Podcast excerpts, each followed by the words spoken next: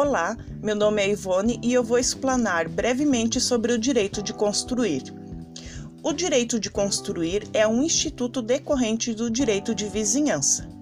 Os direitos de vizinhança impõem limitações ao direito de propriedade, gerando direitos e obrigações que acompanham a coisa e são impostas para o bom convívio social. O Código Civil disciplina os direitos de vizinhança no artigo 1277 e seguintes. Mas é importante comentar que, além do Código Civil, existem restrições em leis específicas, como no Estatuto da Terra e no Estatuto da Cidade, por exemplo. Especificamente, o direito de construir está elencado nos artigos 1299 a 1313 do Código Civil e prevê para o proprietário, em regra, amplos os direitos de construir em seu terreno as construções que lhe aprouver.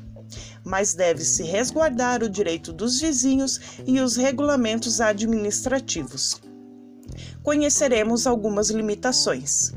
Preservando o direito à privacidade, é proibido em zona urbana abrir janelas ou fazer eirado, terraço ou varanda a menos de metro e meio do terreno vizinho. Já na zona rural, é proibido edificações a menos de 3 metros do terreno vizinho é vedado construções capazes de poluir ou inutilizar para uso ordinário a água do poço ou nascente alheia a elas pré-existentes, assim como a proibição de escavações ou quaisquer obras que tirem ao poço ou à nascente de outrem a água indispensável às suas necessidades normais.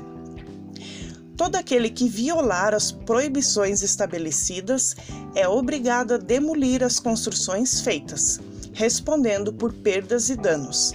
Daí surgindo a denominada ação demolitória pelo procedimento comum ordinário. Desta forma, vemos que o direito de construir não é absoluto em prol do bem comum.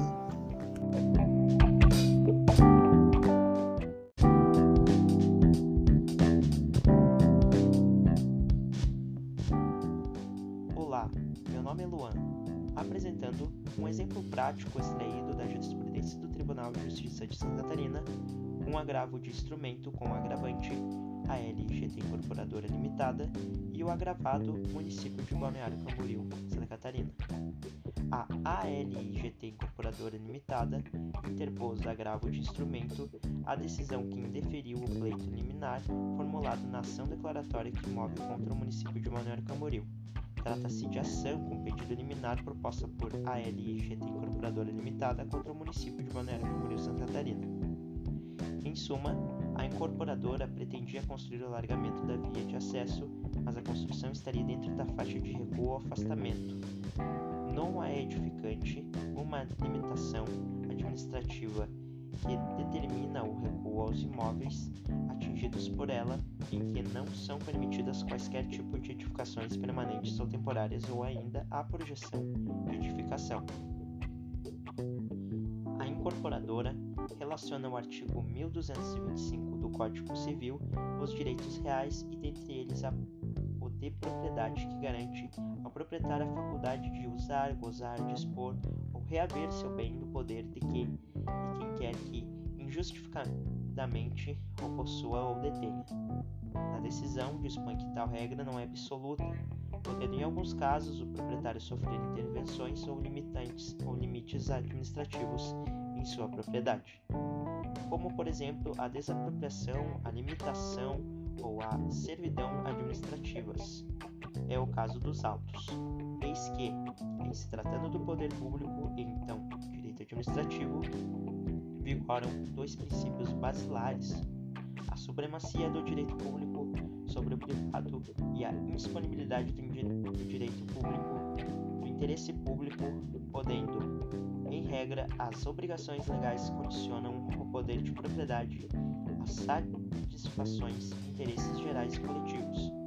O proprietário não está impedido de edificar no imóvel, mas deve respeitar a legislação local que já previu uma, uma desapropriação naquela fração de terreno, evitando a construção e o pedido de valorização quando do pagamento de indenização. Dessa forma, a primeira Câmara de Direito Público decidiu por unanimidade esquecer do recurso e negar-lhe provimento, onde o julgamento aconteceu em 07 de 12 de 2021.